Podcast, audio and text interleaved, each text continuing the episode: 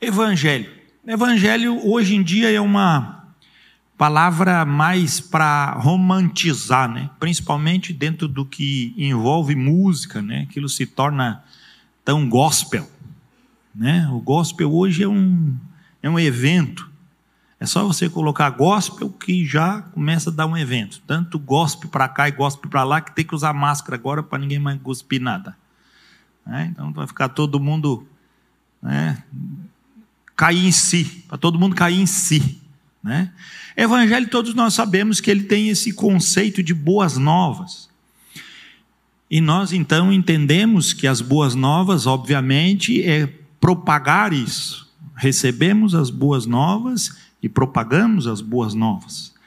Mas nós, às vezes, queremos propagar as boas novas com caminhos que são da velha natureza e não do Evangelho. O Evangelho é só um.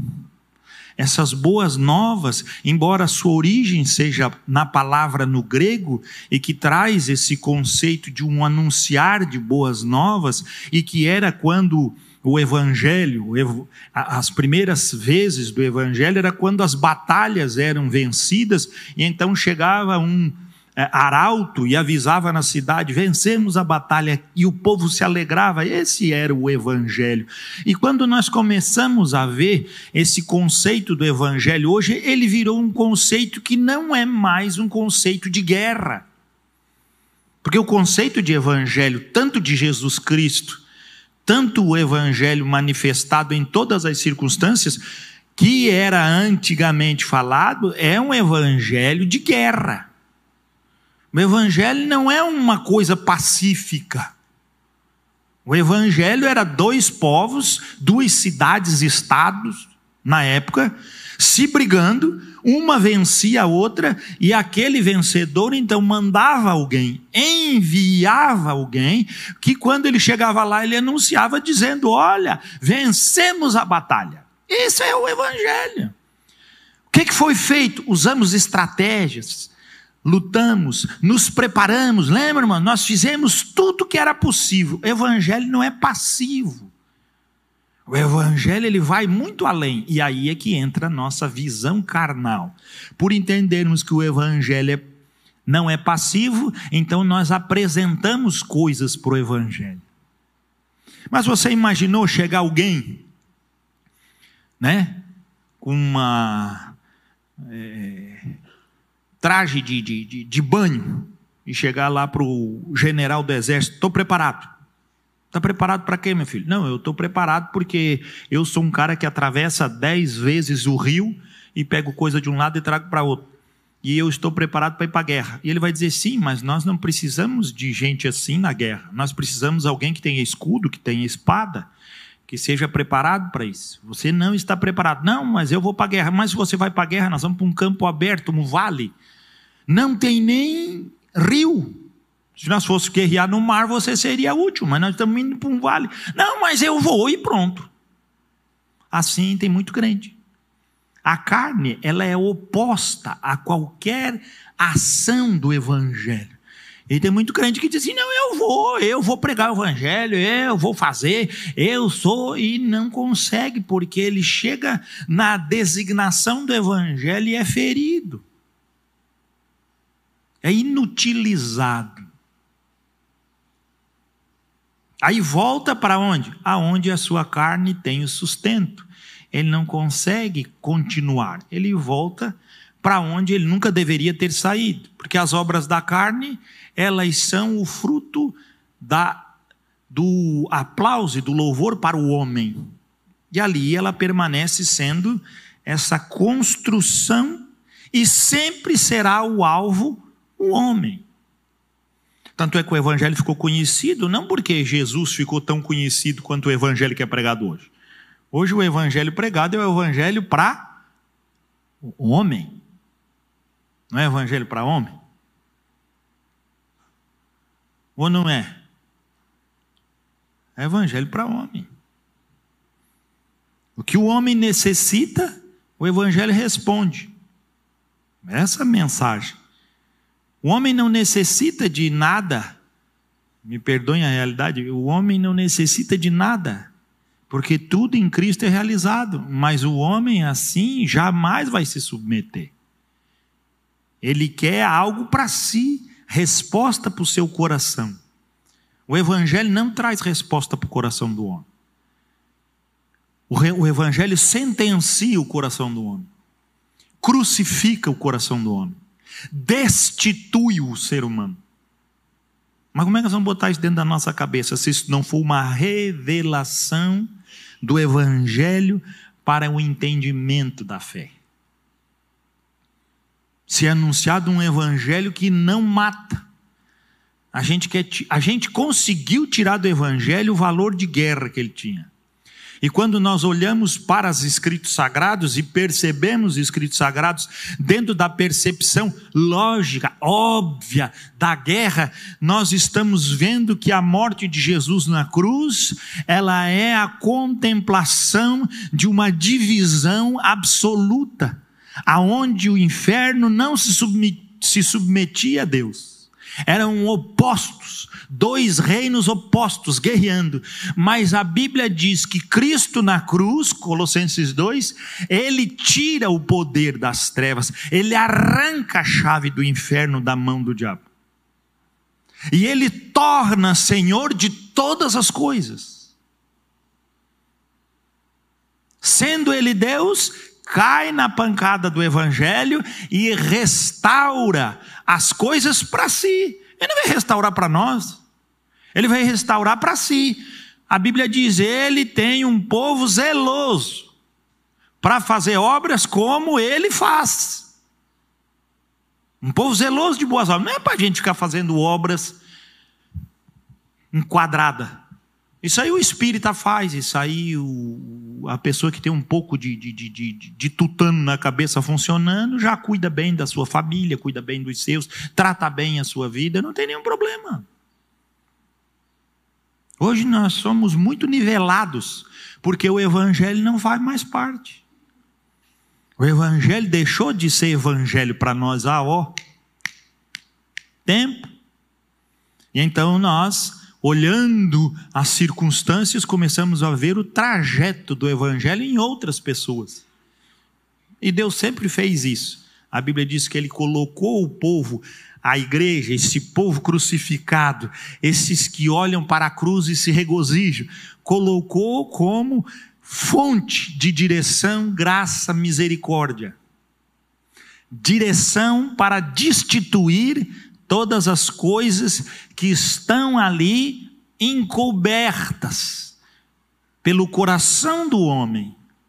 Mas a igreja tem o dever de expor este coração, de expor essas mazelas. Mas a coisa que a igreja menos quer é expor o coração, é expor as mazelas. Isso quem faz? O mundo faz isso. A casa está virada de ponta cabeça, mas você vai dizer: não, meu filho é formado em engenharia. Ih. O outro, meu filho, é doutor. Já se divorciou 60 vezes, já casou mais 50. Ih. Você está vendo? Tapa o sol com a peneira. O pessoal disse: que tem o cara ser engenheiro? Por que tem o cara ser doutor? Por que tem o cara passar em primeiro lugar na prova do Enem? O que isso serve para você? O que serve para mim? O que serve para a igreja? Não serve para nada. Isso serve para te dar um grau, para dizer que você é melhor. Mas para Deus, por reino de Deus, Jesus veio morrer na cruz para que a gente passe em primeiro lugar no Enem. É, só que ideia de jirico, rapaz. Cabeça que não funciona, mas é dentro desse pressuposto que nós enchemos o nosso peito e falamos muito mais do que o Evangelho. Elogiamos muito mais a carne do que o evangelho. Perdemos muito mais tempo falando dessas coisas tolas do que do evangelho. Enchemos o peito para dizer que o nosso filho passou na faculdade, mas não conseguimos entender que Jesus é que muda o ser humano, ele mata, destrói, dilacera, finda com esse poder humano. Estamos desgraçados. Mas tão cuidado e protegido pelo nosso coração. Você que pensa que o seu coração não é cuidado por isso. Vamos começar. Romanos 1, 11 e 12. As cartas, né? Vão estar trazendo isso para nós. O Evangelho de verdade, que mostra para nós essa essa construção do que Paulo estava anunciando também à igreja em Roma. Romanos 1, 11 e 12 diz assim: Porque muito desejo ver-vos, a fim de repartir convosco algum dom espiritual, para que sejais confirmados. Qual era o desejo de Paulo? Ir até Roma, e chegando lá, ele queria compartilhar partilhar, ele queria repartir com aqueles irmãos algo que ele tinha. Isso é o Evangelho. Versículo 12: Nisto é, ó, oh, para que vocês não fiquem pensando, oh, Paulo vai chegar aqui com uma oração forte. Paulo vai chegar aqui e vai fazer diferença, fazer uma campanha. Quando ele chegou em Roma, Paulo tinha uma faixa na entrada de Roma. Apóstolo Paulo. E Paulo assim, de lado na primeira página do Facebook. Oração poderosa. Já cuidou, já curou a desinteria de um grande homem, poderoso numa ilha. Já ressuscitou Eutico. O cara não é fraco. Cura, libertação, prodígios e milagres, Paulo está aí. O apóstolo. É isso aí, olha só qual é a visão bíblica. A visão bíblica. 12. Isto é, para que em vossa companhia, para que junto com vocês, na companhia da igreja em Roma, reciprocamente, o que é reciprocamente? Junto, em uma estrada de duas vias,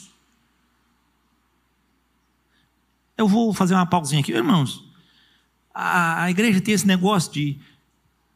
E os batistas também têm isso, não é só o pentecostal, né? Assim, de ter ícones humanos que os caras vão e põem a mão e as pessoas curam e que faz isso e as coisas acontecem. Pastor, isso é, chama atenção no meio do Brasil, que é uma coisa doida. Né? Já na Europa, na Ásia, não chama tanta atenção assim. É mais Brasil e África. Né? América do Norte, Ásia, é, é, Europa, o cara faz cura, não faz cura, ninguém está dando bola. Né? Mas nós aqui somos místicos, nós somos assim, né? queremos ver. Irmãos, esses caras têm dor de barriga do mesmo jeito. São pecador igual. Não mudam nada. Não, não, são homens iguaizinhos. E tem vezes que Deus usa-os para que eles possam impor as mãos e as pessoas serem curadas, e aí eles se tornam proprietários do dom. Aí Deus não cura mais através deles. E o povo continua indo pelo que ouve. Vê que Paulo não está trazendo aquilo que era uma confirmação do Evangelho. Aquilo que Jesus também falava. Ele multiplicou pães, ele fez o povo comer. No outro dia, ele foi multiplicar pão de novo. Mas se fosse nos dias de hoje, Jesus estava multiplicando pão até hoje. Quarta-feira da multiplicação do pão e do peixe. Venha participar. E aí o pessoal corria tudo lá, Jesus multiplicava. E na segunda, na terça, na quinta não ia ninguém, porque não ia ter multiplicação do pão e do peixe. E aí Jesus disse não vai ter multiplicação do pão e do peixe no outro dia. E ele diz: ah, é só notar quarta? E Jesus diz: não vai ter multiplicação do peixe e do pão. Ah, por quê? Porque não? Porque vocês vêm buscar o que é de interesse de vocês. Mas eu fui enviado pelo Pai para mostrar o interesse do Pai. Então vocês têm que comer a minha carne e beber o meu sangue. Ah, não, não, isso aí não, não quer. Vamos embora. E já deixaram de seguir Jesus. Por quê? Porque a evidência do Evangelho se tornou essência do Evangelho. Irmãos, a Bíblia diz: se você for evangelizar, você impor as mãos sobre os, os enfermos, eles ficarão curados. Você vai, é, é, se derem algo mortífero para você beber, nada lhe causará dano. Isso é bíblico, mas isso não é a essência do Evangelho. É aquilo que Paulo está dizendo. E que nós não conseguimos compreender, mas de jeito nenhum. E outra, não queremos compreender. Porque a gente tem que ter um compromisso com o Evangelho, a gente tem que ter lealdade, fidelidade com o Evangelho. Difícil a gente querer isso. É muito mais fácil a gente ter lealdade com uma pessoa que vai lá na frente de Deus, clama a Deus e ora por mim. Né? Gente, isso é intercessão. Você está colocando o pastor, o líder, uma mulher de oração no lugar de Cristo. É, pastor, é. E isso é heresia, isso é satânico, isso não é cristão. Porque nós sentamos Paulo nos católicos, eles botam Maria e aí santaiada tudo no meio do caminho entre Jesus. Mas nós botamos pastores, botamos líder, nós não estamos nunca preparados para isso. Mas Paulo está dizendo, versículo 12: Isto é, para que em vossa companhia, juntos, igreja, recipro, reciprocamente nos confortemos por intermédio da fé mútua, vossa e minha. Você está vendo como é que é a base do Evangelho? A base do Evangelho é quando há interação. A base do Evangelho é quando há reciprocidade clara na, na, na condição e não na condição de estabelecer algum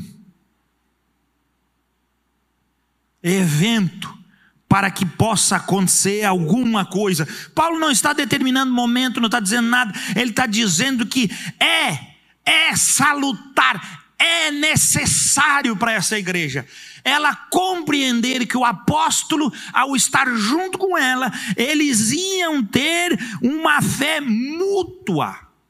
E essa fé seria recíproca. Essa fé, Paulo abençoaria eles com dons, e eles abençoariam Paulo com oferta, abençoariam Paulo com vida, abençoariam Paulo com palavra, abençoariam Paulo com sustento, abençoariam Paulo com evidência do Evangelho. Lealdade na vida. É isso que ele está dizendo. Mas vamos ver outra carta. Efésios 1, 3. Um pouquinho para frente.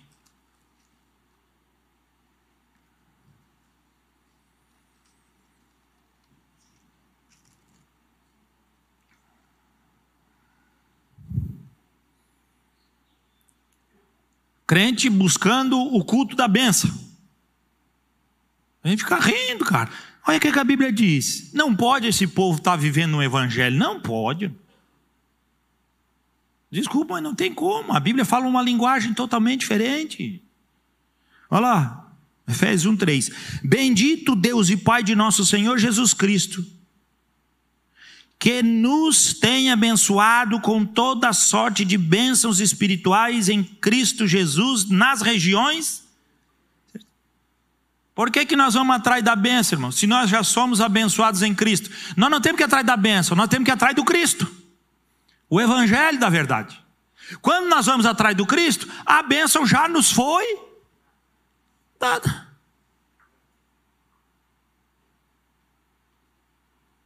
Não é simples? Foi dado o que, irmãos? Qualquer bênção? Quantas bênçãos foi nos dado? Todas. Você está vendo? E por que, que ele põe regiões celestiais? Porque ele já nos deu as, as bênçãos para que nós possamos vencer o pecado, vencer a morte, vencer os empecilhos. Se já foi nos dado tudo isso, por que, que nós estamos nos submetendo a regras, regulamentos, antíteses, circunstâncias, paradoxos, que não vão alcançar, não vão se encontrar jamais? Por uma condição apenas de que não conseguimos compreender o Evangelho de estarmos no reino. E já recebemos as bênçãos espirituais. O que é que nós somos? Nós devemos fazer o culto do abençoado. Quem? Qualquer culto. Entrou na igreja, nos reunimos, estamos abençoados. A bênção é estarmos em Cristo. Ah, pastor, mas eu não conheço Jesus. Pois é, meu filho. Então você não é abençoado não porque você é, não está reunido. Você não é abençoado porque você não está em Cristo. E ele deixa bem claro. Bendito Deus e Pai do nosso Senhor Jesus Cristo, que nos tem abençoado com toda a sorte de bênção espiritual nas regiões celestiais em Cristo. Pronto. Tudo já não foi dado em Cristo. Colossenses 3, 4. Pouquinho aí para frente.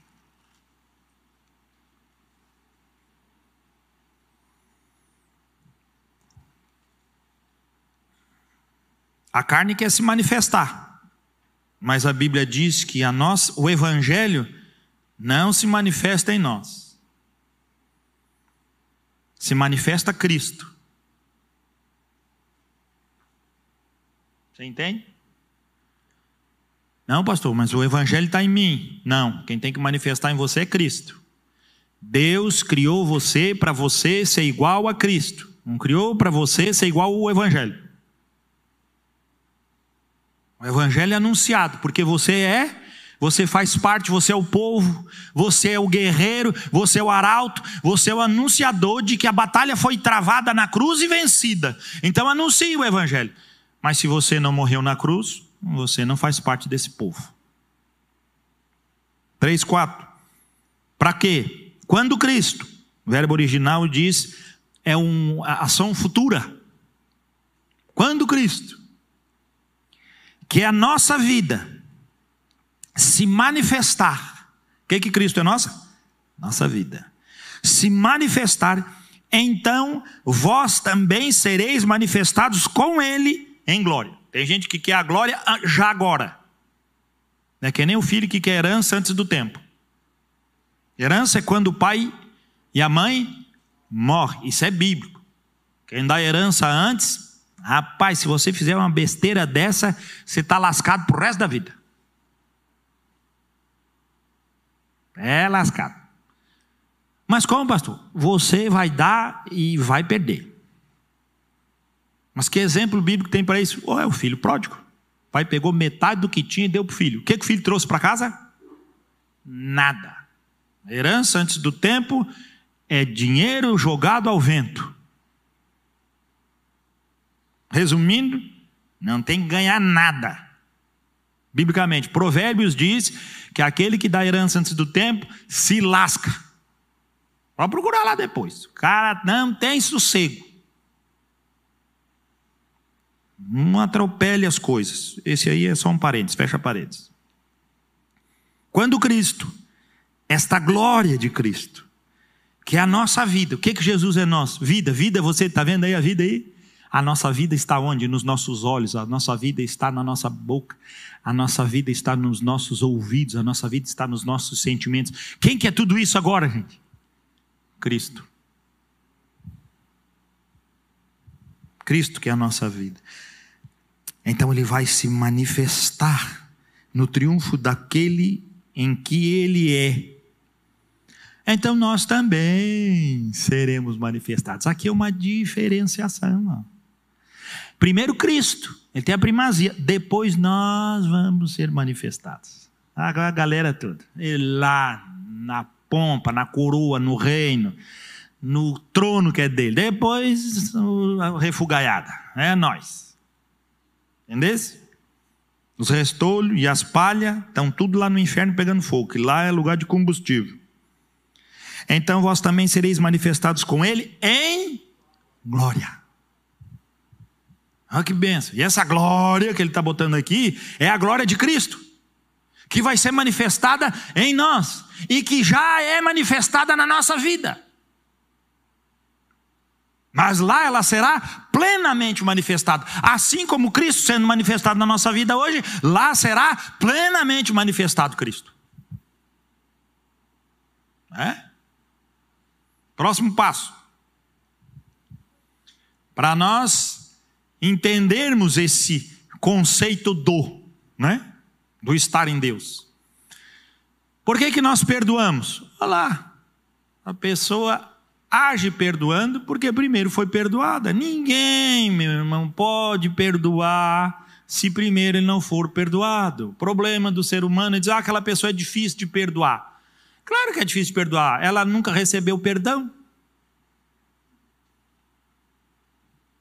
Ponto. Tem discussão para isso? Não tem. Ou tem alguma coisa aí diferente para a gente ver?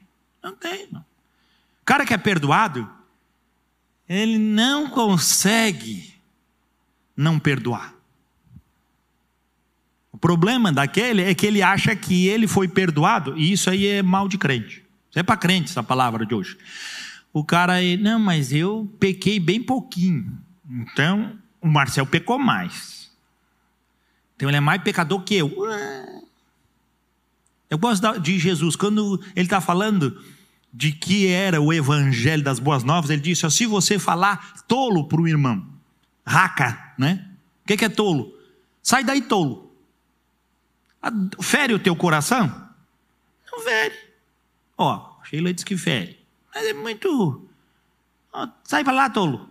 Uma palavra assim, bocó, bobinho. Né? Coisa assim insignificante que, que Jesus disse? Alguém falar isso de coração para o seu irmão? Só essa palavrinha já coloca ele debaixo do fogo do inferno. E quem que disse que nós chamamos outro do quê? Ah, não, pastor, graças a Deus, Deus botou uma trava na minha língua, eu não falo mais. Glória a Deus, mas e a trava no coração já chegou também?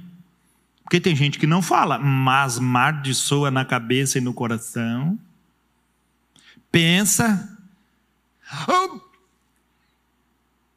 Ainda bem que eu não falei. É, mas qual a diferença de falar e de pensar? Para mim não tem diferença nenhuma. Só que se não sai, a gente se coloca como melhor. Não, eu não fiz. Não fez, mas pensou igual. Qual a diferença, irmão? Qual a diferença? Eu falo e o Marcel pensa, perante Deus. Nós dois estamos culpados do mesmo jeito. Mas perante alguns, pastor é um bucudo, falou, e Marcel é um santo, tadinho, não falou nada. Ah, como é que nós vamos saber o que é evangelho quando nós não conhecemos a nós mesmos? Como é que nós vamos amar se nós não conseguimos perceber que somos amados? Como é que nós vamos entender que precisamos perdoar os outros? Você precisa perdoar o outro. Não, você precisa perdoar o outro. Você não consegue perdoar ninguém. Não existe alguém que consiga fazer isso. Agora a Bíblia diz que Deus nos perdoou em Cristo. Então você em Cristo vai perdoar. Porque Cristo é a tua vida. Sem Cristo, não, essa conversa de boi mole, que passa seis meses depois, traz tudo de novo. É, é que nem reunião de Natal na família. Você não conhece reunião de Natal na família? Todo ano é o mesmo assunto. Senta, fica lá.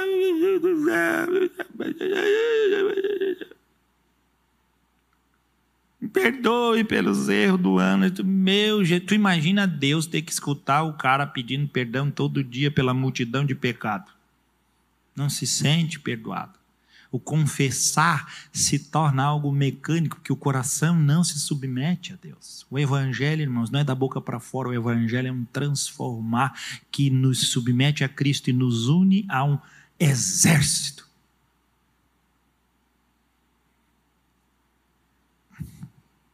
Vamos, pastor, vamos para o exército. Não é nesse sentido, um exército espiritual com armas espirituais muito mais poderoso do que qualquer coisa que possa fazer. Esse absurdo, eu continuo dizendo. Tudo que está acontecendo no mundo hoje, abre parênteses, isso é culpa da igreja, fecha parênteses. Impossível uma igreja verdadeira, o mundo não ter uma resposta. Ontem a gente estava vendo como é que era, na televisão, e a Janice lá, reportagem, e nós tivemos quase que eu caí de queixo. Eu falei para eles, olha, e o pessoal assim, salve a vacina. Não é, né, salve de salvar, é a ciência sendo colocada num pedestal de glória. Coisa absurda. Já tem gente fazendo oração para vacina. Em nome do Pai, do Filho e do Espírito Santo. Ó, oh, santa vacina, venha recorrer minha vida, me livre de ser. Está virando santo. A ciência está num patamar de tão profunda ideologia humana e glória humana de resposta que ela já se tornou um ídolo. Ela está sendo, ela está sendo adorada. Ela é adorada. Ele diz: não, a adoração é na igreja. Que é você que pensa, meu filho. Adoração é no banco, adoração é no cinema, adoração é, é, é, é a vacina. Ador, ídolo, o ser humano tem para todo tipo e para todo gosto. Mano, não tem nada mais. Fecha parênteses. A igreja é a resposta que o mundo tem. Olha a resposta que o mundo tem. A culpa é do mundo? A culpa é da igreja. Minha, sua. Igreja incompetente. Anda em amor. Por que, que anda em amor? Porque Cristo amou e se entregou como sacrifício de amor. Amar é se entregar como sacrifício de amor. Sacrifício de amor não é fazer tudo o que vem à tua mente. Não, eu vou me sacrificar. Não, isso é burrice. Acaba você estar estressado, morre, e vem outro e assume seu lugar e não precisa fazer isso. Sacrifício de amor é saber o objetivo. Sacrifício de amor é saber aonde Deus te colocou e o que, que Ele te botou para fazer. Qual é a tua responsabilidade? Você sabe aonde Deus te colocou? Não. Então você está perdido. Você sabe qual é a diferença do salvo para o perdido? É essa.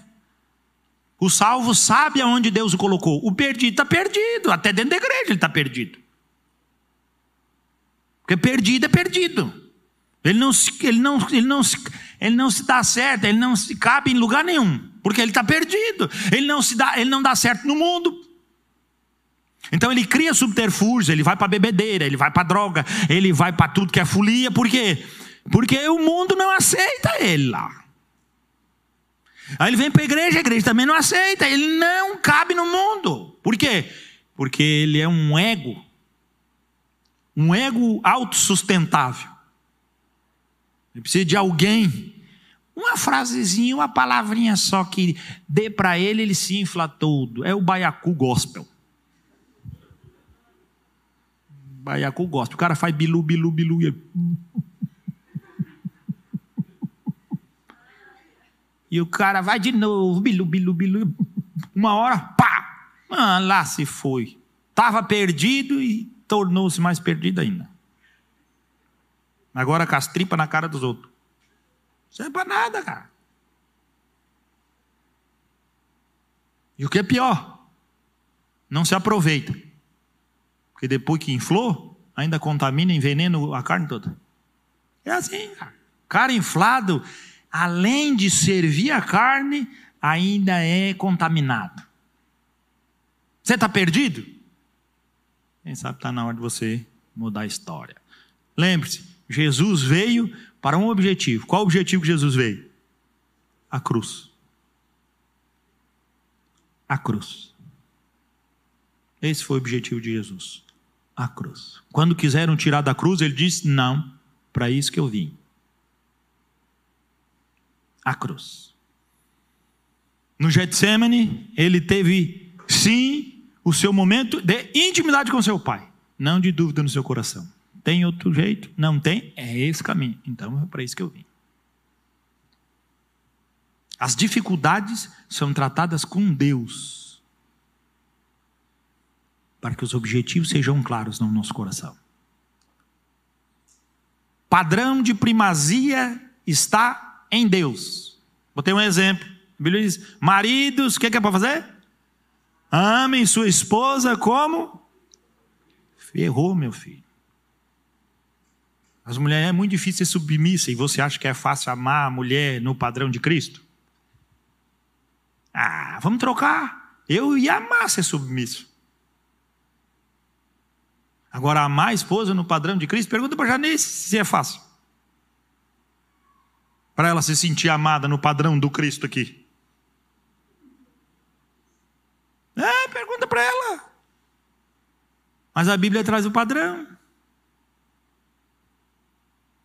Padrão de Deus, irmãos, é de primazia. O padrão de Deus é muito alto.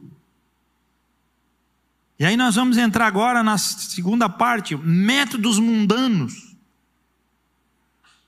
É esse padrão de primazia alto de Deus que nós não conseguimos e nem desejamos querer alcançar. Essa é a verdade. Então nós nos agarramos no que? No misticismo. Continuam no pecado, porque Deus vai agir uma hora misticamente e vai arrancar o pecado do coração dele. Funciona assim. Até quem teve uma salvação radical, da qual eu me comporto nesse meio, era um cara completamente maligno num dia, no outro dia eu tinha o Espírito Santo.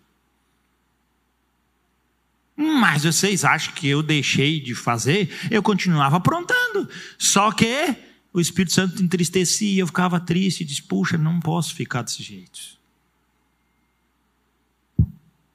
E aí comecei a quê? Ler a palavra, desenvolver a minha salvação, obedecer, servir a Deus. Muda ou não muda? E aí Deus foi mudando a minha vida.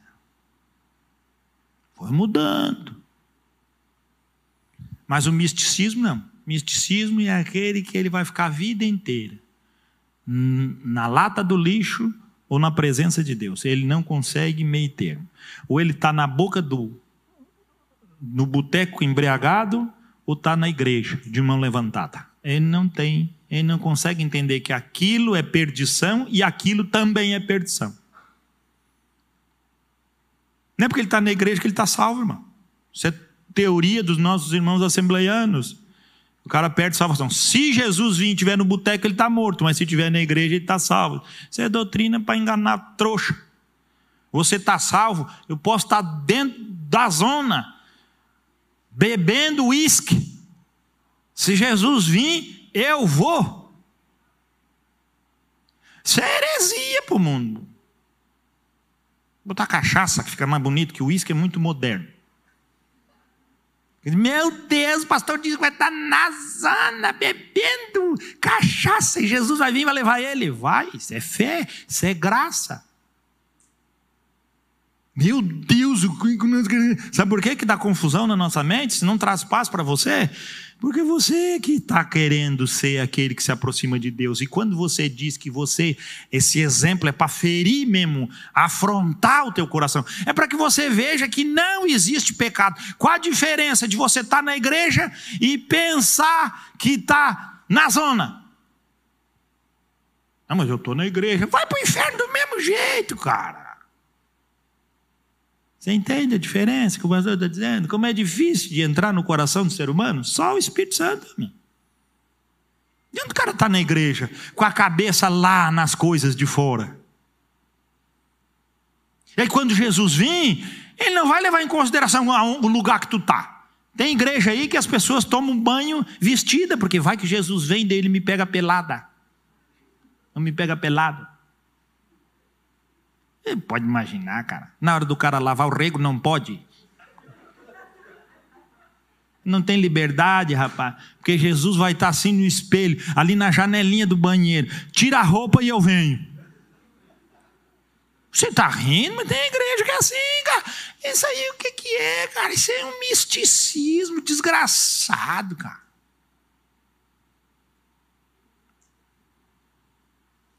Isso é misticismo. Se eu tenho que fazer algo para me apresentar em algo, para que Deus me veja. Gente, Deus não olha a aparência, Deus olha o coração. E Ele não vai mudar porque nós queremos que Ele mude. Ele já disse que é assim e é assim que é.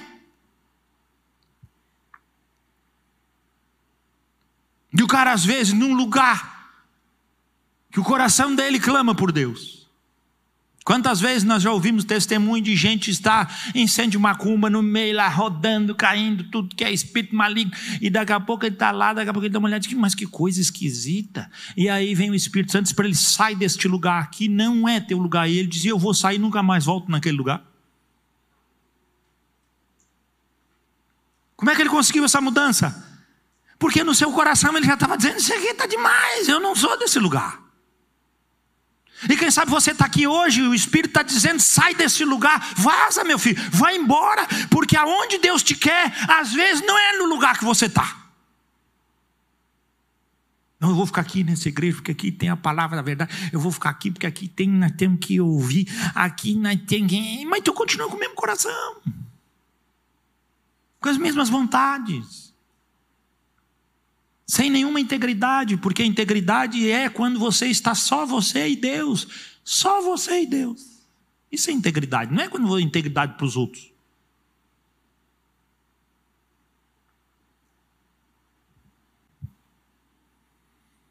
Força própria.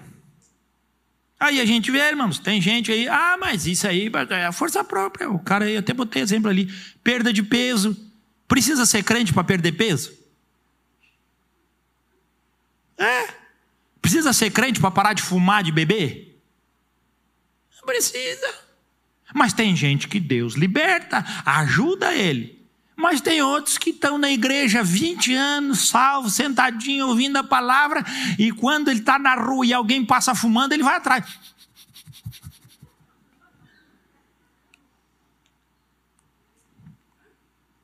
Tem outro que faz 30 anos que não bebe mais uma cachaça, mas quando passar o gel ele vai bem rapidinho.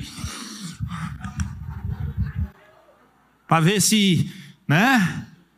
Ah, coisa boa. Tem outro que não perde uma ceia, orando todo o tempo que um dia o pastor mude suco de uva para vinho, só para sentir aquele queimorzinho na goela. Uh, glória! Ai, ai, ai, coisa que. É força de vontade, rapaz. Essa força própria do pessoa. A pessoa pode fazer um monte de coisa. Força própria, você não tem noção a força que você tem aí dentro desse peito. Você não tem noção. Você não tem noção do que, que você tem no seu coração. Você pensa que, ah, pastor, eu não sei aquilo tudo.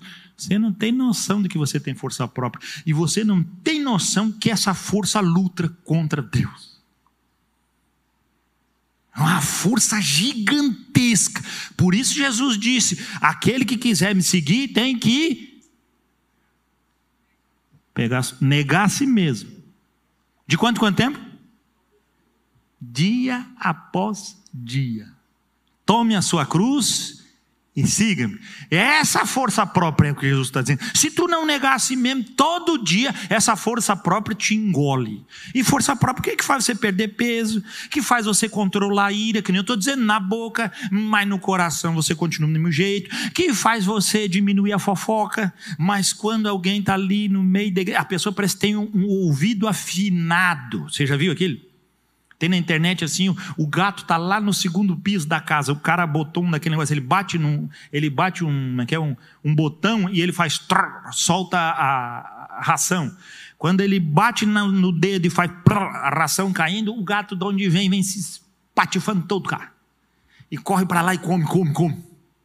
Assim tem crente, ele está andando na igreja, aí ele passa, o ouvido dele é afinado, é afinado. É, aquela, aquela coisa assim didática que, que, nem no louvor. Sabe que é o ouvido? O ouvido ele divide todos os sons e todas as notas. Ele consegue dividir. Ele está andando e o cara falando, culto foi uma benção, pastor pregou, sobre aqui é crente, meu Deus do céu. Aí ele vai para outro lado. Chega no outro lado, aí os caras começaram. Ai, a vida está difícil. Isso aí está lascado. Isso é crente pobre, não quero. Aí ele passa do outro lado e o ouvido, né? Tchum! Bateu o diapasão. Mesmo tom, né? Falando mal dos outros. Eu vi o irmão lá que fez aquilo, fez aquilo. Digo, oh, irmãos, paz do Senhor. Estava andando na igreja e o grupo mais espiritual que eu vi é esse. Também vi o irmão. Pronto, você vê o diapasão do vidro já se sintonizou. Isso aí é a gente. Nós somos assim. Força própria, irmão. Força própria. Falso moralismo. É? E o falso moralismo sempre vai ter a desgraça do desespero. Porque o padrão do falso moralismo jamais se chegará ao padrão de Deus.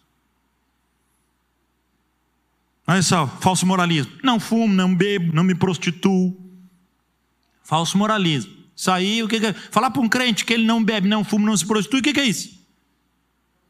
É, chovendo molhado, não tem nada a ver. Agora, o que é de Deus, ele diz: Eu ando no Espírito, sou cheio do Espírito. Você já viu alguém que é cheio de Espírito ficar dizendo? Sou cheio do Espírito. O cara que é cheio de Espírito é os outros que vê, ele não precisa dizer. O cara que é cheio do Espírito, ele impacta. Mas antes de impactar, ele é completamente impactado. Falso moralismo? Abre aí. Romanos 8, 3.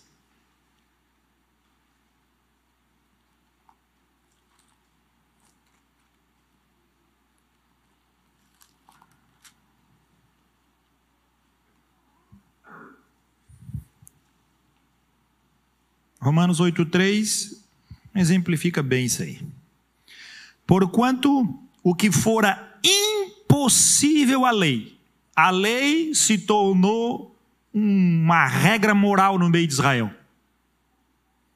Paulo mesmo diz que quanto à lei, moralmente, ele diz que ele era irrepreensível. Ela disse que não era para adulterar, ele não adulterava. Ela disse que não era para cobiçar, ele não cobiçava. Mas que engraçado, a primeira coisa que ele leva depois como exemplo, ele diz: e a cobiça, nós que cobiçamos. Ah, pois é, na lei ele não cobiçava. Porque o padrão é, o falso moralismo, o padrão é baixinho, cara. Se o cara aparentar, tá valendo. Então é falso, por isso que não é verdadeiro. Porque se o cara comprar um Fusca e botar um cavalinho rinchando num símbolo amarelo, todo mundo vai passar e vai dizer: é uma Ferrari. É? Aí todo mundo olha e o cara tá lá, gostou da minha Ferrari? E todo mundo, aham. Isso é um Fusca. É isso o falso moralismo. A pessoa pensa que está dentro de uma Ferrari. Mas todo mundo que conhece ela, não deixa de ser um Fusquinha. Fusquinha 69. É, batendo as bielas, soltando óleo para todo lado. E ele está lá na frente. Pintei todo de vermelho e botei um cavalinho preto com um símbolo amarelinho. Aí tem o cavalo lá rinchando. Ele aperta o botão, o cavalo até faz. Ó, minha Ferrari, o que, é que o senhor acha? Aí tu olha no falso marido e diz assim: Isso é um Fusca. Você entende? Falso moralismo é isso. Aparenta uma coisa que todo mundo sabe, não é. Ora, se Israel cumprisse a lei, meu Deus, Jesus seria entronizado, as nações seriam, porque a Bíblia diz: Ele será o desejado das nações. Mas o falso moralismo não deixou Jesus chegar lá. E você pensa que não? Hum, olha lá o que diz o texto. Porquanto o que for impossível à lei, no que estava enferma pela carne, a glória da carne, isso fez Deus enviando o seu próprio filho em semelhança de carne pecaminosa. Semelhança, não com pecado. E no tocante ao pecado, e com efeito, condenou Deus na carne o pecado. Essa palavra que condenou Deus na carne o pecado é uma palavra referente ao quê? Aos líderes que num combate de uma guerra perdiam a guerra, como eu falei no começo, e então eles pegavam os reis, os poderosos, e levavam diante do rei vitorioso, e esse rei vitorioso agora condenava-os.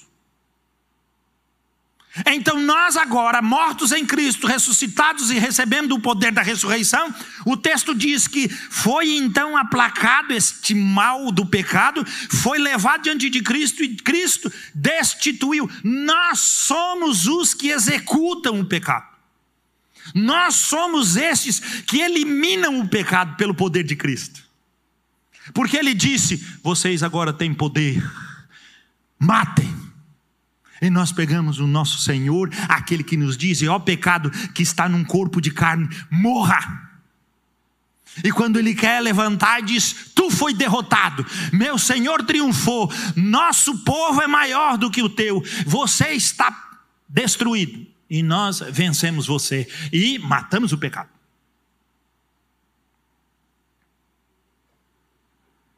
Porque a carne jamais pode fazer isso.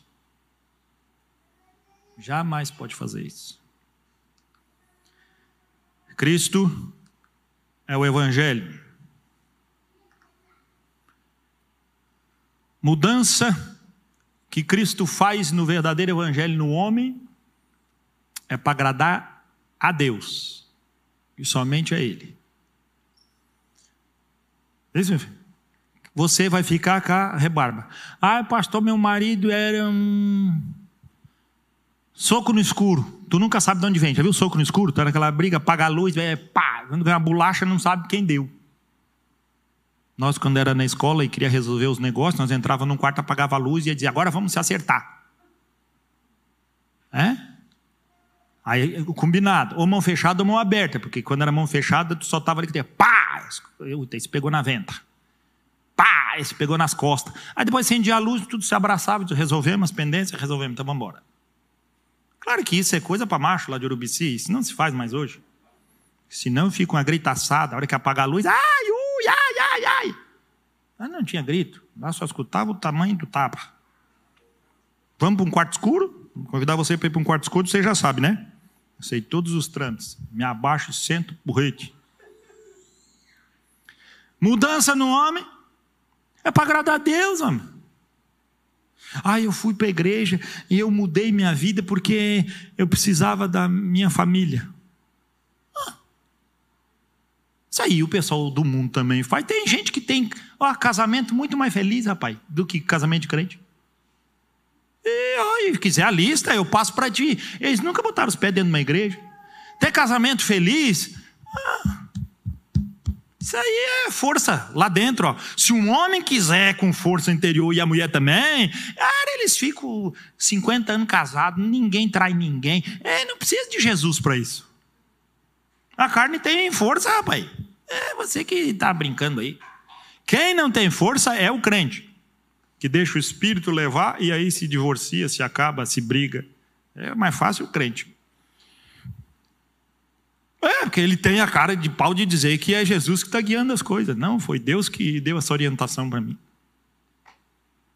Crente sem vergonha tem de todo tipo, de tudo que é tamanho. Mas lembre-se do que eu falei lá.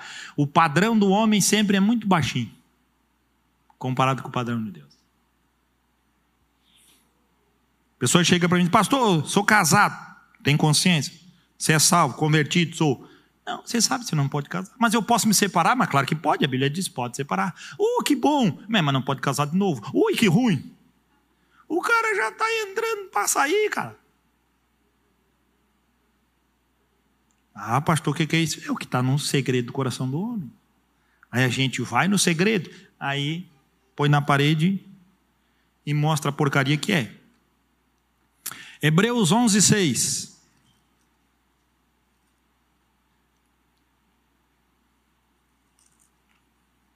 Hebreus, Hebreus 11, 6.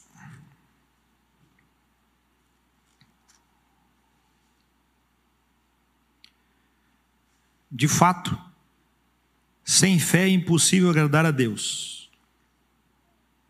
O Elton já começou hoje o culto assim, né? A EBD. Porquanto é necessário que aquele que se aproxima de Deus creia que ele existe e que se torna galardoador dos que o busca. A recompensa é por estar no Senhor. Romanos 14.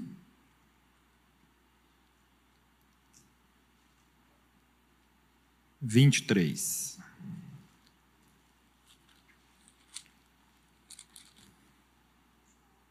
Mas aquele que tem dúvidas é condenado se comer, porque o que faz não provém de fé.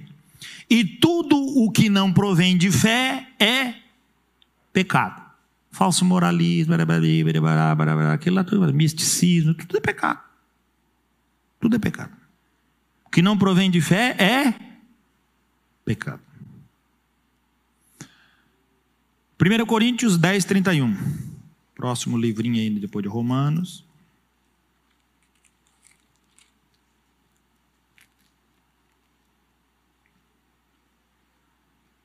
Porquanto, ou melhor, portanto, quer comais, quer bebais, ou façais outra coisa qualquer, qualquer coisa, fazei tudo para a glória.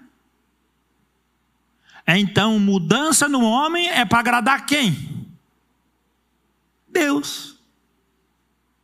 E só ele somente.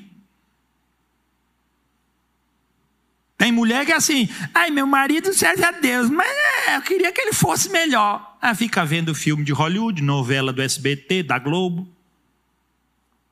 Aí todo mundo romance, ela pensa que o marido tem que ser assim, casou com o marido, era um dedo estroncado.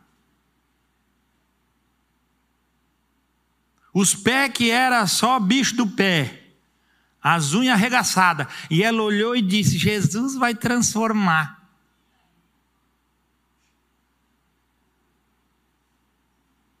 Pode imaginar uma coisa dessa? Hoje olha para os pés, é uma seda. Mas não, Jesus ainda não terminou a obra. Quem terminar a obra é contigo, sua cabeça de mula. É que bota sempre, Deus tem que preparar o homem perfeito para mim. A glória é tua agora. O dia que tu botar a glória do teu marido para Deus, tu vai ver que tu vai ganhar um homem muito melhor do que tu tem. A hora que tu botar tua mulher para Deus, tu vai ver que tu vai ganhar uma esposa muito melhor. Porque a glória é de Deus. O problema é que a gente ainda quer glória para nós. Né? Quer glória para nós. Outra coisa difícil de lidar com o ser humano, né? Cristo Evangelho. Mudar com Jesus pela obra consumada do Espírito Santo para a glória de Deus. É mudar pela obra de Cristo, não pelo esforço meu, não pela minha ideia, mas por fé, porque tudo que nós fazemos que não é feito por fé é pecado. Filipenses 2, 8 e 9. Hã? Três, três, isso mesmo. É só para ver se vocês estão espertos aí. Né? Filipenses 3, 8 e 9. Sim, deveras considero tudo como perda, por causa da sublimidade do conhecimento de Cristo Jesus. Para conhecer Jesus, eu não posso conhecer Jesus com o coração cheio de eu. Paulo entendeu o que, que ele colocou no eu: perda total. Você sabe o que é perda total? É aquele carro que não serve para mais nada. PT que nem o partido. Acabou. Acabou. Passa régua. Está todo esbudegado. Não serve. Ninguém quer consertar isso. Aí vai para a seguradora, ela diz: joga fora, não serve. E aí Paulo está dizendo: quando eu disse eu não sirvo para nada, eu acabei, Senhor, eu não sirvo para nada, me esquece. Eu só recebi a salvação, está de bom tamanho, o resto não precisa mais nada. O que, que Deus disse? Ah, revelou Cristo. E ele, o quê? É isso, a chave do negócio? É. Então não vivo mais eu agora. Isso, e agora, Paulo? Agora Cristo vive em mim. Mudou tudo. A gente quer dar uma partinha para Jesus e uma partona para nós. O que está dizendo Paulo? Sim, deveras considero tudo como perda, por causa da sublimidade do conhecimento de Cristo Jesus, meu Senhor, por amor do qual perdi todas as coisas e as considero como refúgio, as que perdi, para ganhar o quê? A Cristo. 9. E ser achado nele, não tendo justiça própria, que procede de lei, falsa moralidade, senão a mediante a fé em Cristo Jesus a justiça que procede de Deus e que se baseia na fé. É verdadeiro ou não é? Isso é benção demais. Romanos 6, 12. Benção demais é nós ver a Bíblia, né? nem tanto escutar o pastor. A Bíblia é muito melhor. Romanos 6,12: Não reine, não governe, não tenha entronização de ídolo no teu coração. Ele diz: Não reine, portanto, o pecado. Esse pecado que aparece como rei já foi destituído e agora está morto. Jesus disse que ele está condenado. Quem tem que matar ele é você, porque ele já venceu na cruz. Quem mata é o servo. Você já viu o rei matar?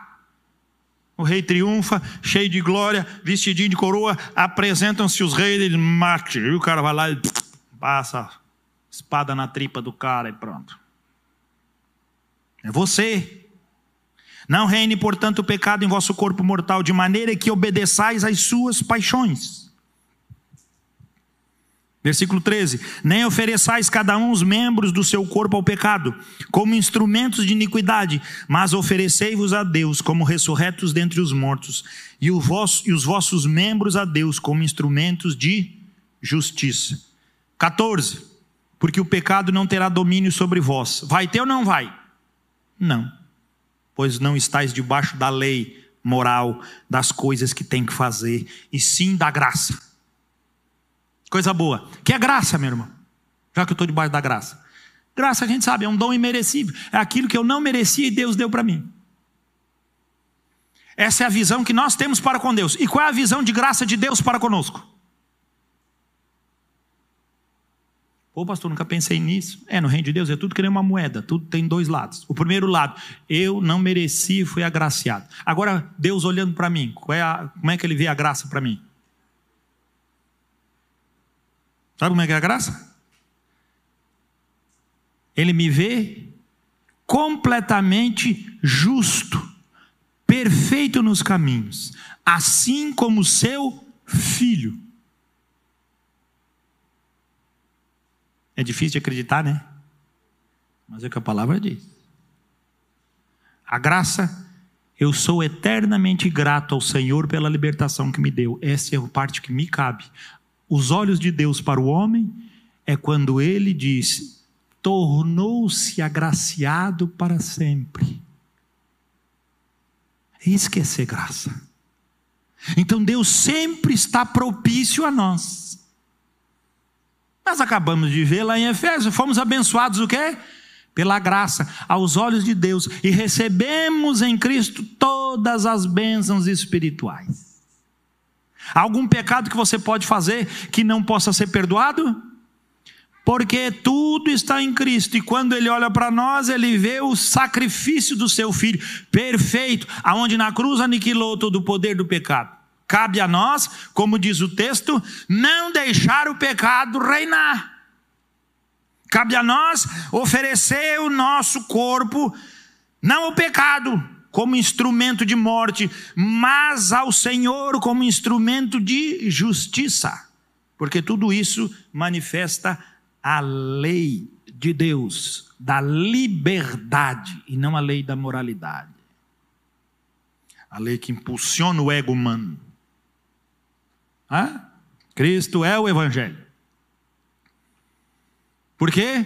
Porque o exemplo consumado de libertação. Romanos 6, também pertinho mesmo, versículo 6. Sabendo isto, que foi crucificado com ele o nosso velho homem. Foi ou não foi? Foi. Para que o corpo do pecado seja destruído e não sirvamos o pecado como escravos. Foi destruído e nós não servimos mais ao pecado como escravos, obedientes. Sete Porquanto quem morreu está justificado do pecado. Você vê? Se eu morri com Cristo, agora quando ele me vê, ele me vê completamente justo. Sou justo agora. Mas eu não sou. Esse é o que você deve pensar mesmo. Que você não é.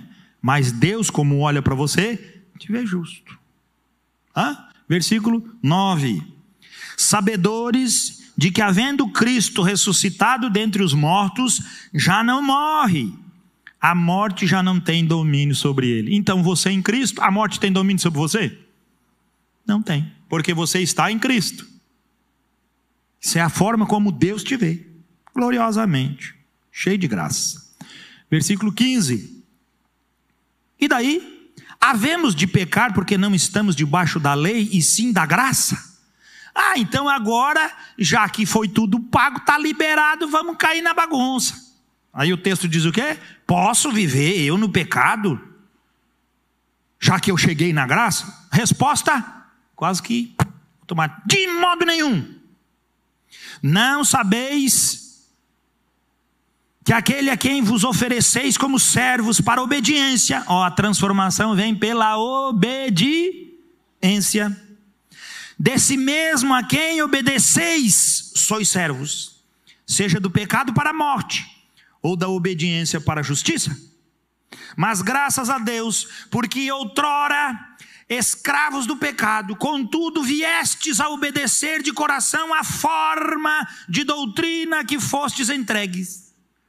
Aqui quebra o misticismo. Tudo que Deus vai fazer na minha vida tem que ter um anjo para tocar em mim. É, é, é sim, é místico, é metafísico esse negócio de transformação de Deus no conceito filosófico. Esse Deus que se revela. Sim, mas a minha transformação se dá pela obediência. Porque é Ele que me conduz a obedecer. Eu não consigo obedecer de forma alguma, mas Ele me conduz a obedecer. 17. Mas graças a Deus, porque outrora escravos do pecado, contudo viestes a obedecer de coração a forma da doutrina a que fostes entregues. E uma vez libertados do pecado, fostes feitos servos da justiça. O que, é que ele está dizendo? Uma vez para sempre, vocês foram libertados do pecado, e vocês foram, uma vez para sempre, tornaram-se servos da justiça. Ah, mas o pecado, ah, mas isso é um pouco me lixando que você sente, pensa ou vê aí na sua vida. Isso não me interessa. O Evangelho não está preocupado com as dores do homem. O Evangelho quer que as tuas dores todas morram. Porque a glória de Cristo virá sobre elas.